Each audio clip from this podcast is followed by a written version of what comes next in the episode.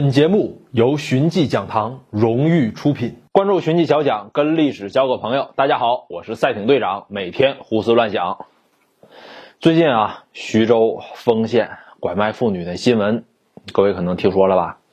一妇女被拐卖到这儿，生八个孩子，自己这个被折磨的精神失常，被关在小单间里。然后找她的时候，就是说话都已经不不怎么会说话了，隐隐约约就能听着一句说：“这个社会。”不要我了。目前官方是出了四份通告，不过包括我在内，大部分人还是持怀疑态度。然后这刚出这个调查组，反正希望这事儿呢，能早日得到一份有说服力的调查结果。我说的这个早日，不分公私官民，因为只要是伸张正义，就不分什么官方与民间，什么政府与私人。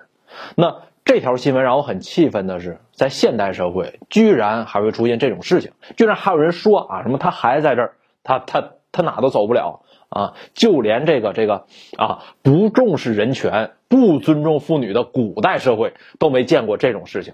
今天咱先聊聊古代拐卖妇女。呃，可以说啊，拐卖妇女这种行为是一个古老的罪恶，历朝历代都屡见不鲜。现在。咱们说社会上乱，都说哎呀，这三姑六婆啥人都有。三姑六婆指的是社会上的各种女性，三姑指尼姑、卦姑、道姑，六婆是牙婆、媒婆、师婆、钱婆、药婆、稳婆。这里的牙婆也叫人牙子，专门给人买卖奴婢啊、姬妾。钱婆是青楼里的老鸨子。除了管手底下这群姑娘，有时候也游走于这个什么社会，诱骗良家妇女进这行。媒婆就是给人说媒拉线，看起来像是正当职业啊，但其实有时候他们也不管说这人干不干净，只要这钱到位，甭管是啊这姑娘是被人贩子拐来的，或者是怎么来的。媒婆照样能把人给说出去，钱婆拐人收人，媒婆和牙婆买人再卖人，这就构成一条产业链，让无数妇女深受其害。你要是到啊明清那小说里，你翻啊，到处都是人口买卖。那《卖油郎独占瓜魁》里边那王美娘，原名叫辛瑶琴嘛，她就是被卖的呀。还有那《红楼梦》里边香菱，也是经过这个这这些人手底下转了好几手，最后嗯才是那个命运的。那这群人到底是怎么拐卖妇女的呢？对于不同的家庭，他们采用的套路也不一样。比如说啊，对待穷人家的女儿，人贩子一般就扮演这个富人妇女回娘家探亲，那一路上啊，这穿金戴银，还给乡亲们发钱。有人就问说：“哎，你怎么这么有钱呢？”这妇女说了：“说自己呀，远嫁他乡。”这夫家呢是当地一个远近闻名的大富商，自己从嫁进去之后，那就一天的家务活也没干过啊，更是这每天啊穿绫罗绸缎啊，吃美味珍馐，早上烩鲜焗炒肝，中午小肠陈卤煮，晚上砂锅居炖吊子。他那么一说，有些人就心动了，是吧？凭什么他就能嫁那么好啊？自己还得土里刨食儿？这时候。妇人就再进行一番煽风点火。我这次回来呀，不仅是想家了啊，我要看看乡亲们，更重要的是，我要给家里那小叔子说门亲事。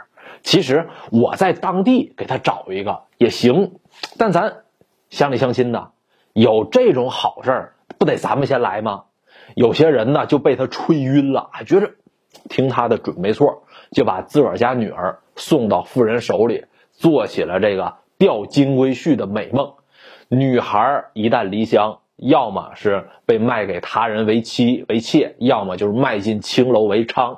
女孩的家人再去找那什么远近闻名大富商哪儿去了？找不着，根本就没这人。对大户人家的女儿，那就要复杂的多，因为大户人家嘛，深宅大院，吃过见过。你说嫁外地富豪，然后。作为诱饵，他们他们不上这个当，你什么砂锅鸡炖吊子，我不爱吃那个。哎呀，我要吐！我哎呀，所以人贩子要装成什么呀？装的自己非常可怜，以此来博得大户人家的同情，获得接近的机会。明朝万历年间，哎，就有这么个故事，可以作为教科书一样的案例。话说啊，这杭州城一家五口人，老头带着俩儿子，俩儿子呢都已经娶妻，这一家人日子啊过得还算富裕。这一天，这家人听着说门外头有人在哭，好奇出去看，发现是个老太太，说自己家门不幸啊，儿子不孝顺，给自个儿赶出来了。看这老太太可怜啊，就把她接进门住一宿。第二天起来发现，哎，这老太太真勤快，不仅说这里里外外打扫个遍旧衣服该洗的洗，该补的补了，锅底儿都擦亮了。那这俩妻子这妯娌俩一看，这老太太干活是把好手啊，而且这自家老婆婆是吧，早就没了啊，老公公一直官居，他没再娶。干脆就娶这老太太得了，晚年也算是有个照应。老头呢，其实哎心里也有这想法，所以一说即合。这六个人啊，摆个家宴，就这就算是呃一家人了。那过了没几天，老太太这儿子外甥就赶过来了，一进门就磕头说都是自己的错，哎，当时自己猪油蒙心了啊，犯了混蛋，恳请老太太原谅。那这老太太能能干吗？又哭又骂，非得就你赶赶紧把这人赶走。但虽说啊是这老太太嫁到这人家了，但是那是什么？那是啊人家母子之间的事儿。你这一家人，这算是外人，所以这外人咋办呢？和稀泥当和事佬呗。就说这事儿就就原谅一下，那就过去了呗。那这儿子啊就对这家人千恩万谢。打这儿起，这两家就算是走动起来了。走动了几个月，这儿子说：“我要结婚，中间有一个迎亲的环节，这得是男方的女性亲属才能干。”说就问这俩嫂子是吧，能不能帮这忙？周瑞俩觉着，反正天天在家待着够闷的，正好借这机会出去散散心。于是这老太太带着俩媳妇儿就去喝喜酒了。过了好几天也没见回来，赶紧报官一查，才发现。这是个人贩子团伙，花这几个月呀，就为了做这么一个扣。现在这俩媳妇儿已经被拐走卖了。其实这个套路呢，不仅在人贩子当中用，还被江湖上的采花贼学到。明朝第一采花大盗桑冲就是这样的惯犯。这位啊是女装大佬，擅长这各式女工，所以每到一个地儿，桑冲就留心啊。当地这些个什么姿色出众的良家妇女，然后设计行骗，怎么行骗呢？先编造一个苦大仇深的凄惨身世啊，博得同情啊，当然就是穿上女装啊。那他的身世也就是什么啊，丈夫死了，什么那个那个呃，公公不轨啊，呃，族人虐待呀，就这些事儿啊，就给他逼的流亡他乡，靠做女工糊口活命。有人看他可怜呢。让他进门，等到他接触到那个足不出户的大姑娘、小媳妇儿之后，桑冲呢就一边说教授女工技艺，一边挑逗。要是说这女方不肯就范，那就直接来硬的胁迫。十年，桑冲前后作案一百八十多起。他最后一次作案是在晋州的秀才高轩家，也是装可怜博同情。这行将得手啊！桑冲很兴奋，但全然没发现高轩的女婿赵文举也盯上了他。这赵文举是色中恶鬼，看见这桑冲啊，杨柳细腰，举止袅娜，不禁心痒难耐。于是半夜时分，偷偷就摸进房，准备霸王硬上弓。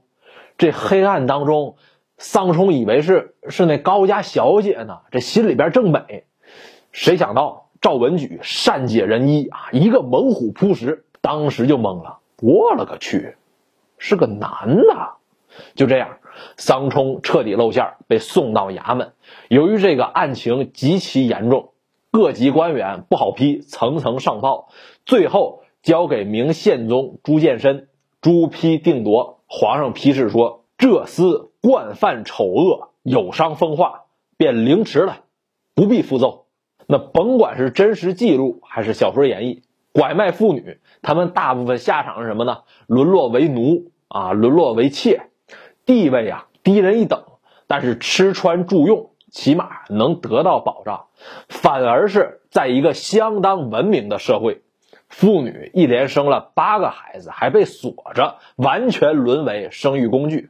女性在当地受到的相当程度的物化和歧视，这也就不难理解当地为什么啊娶妻很困难了。你不把女性当人，那女性凭什么到你这边来，是吧？一位知名的表演文学家曾经说过，如果这个村子没有女性，那他们就会灭绝。啊，他拿这句话给那些拐卖人口的那些村子洗地。那我想说的是，如果依靠胁迫、依靠拐卖、囚禁这些反人类的手段，才能保证这个村子的延续，那这个村子就属于社会上的肿瘤、毒瘤。对于肿瘤，咱们应该是什么态度？各位可能都知道。好了。关于古代拐卖妇女，咱们今天就聊这么多。我是赛艇队长，每天胡思乱想，关注寻迹小讲，跟历史交个朋友。更多精彩内容尽在寻迹讲堂。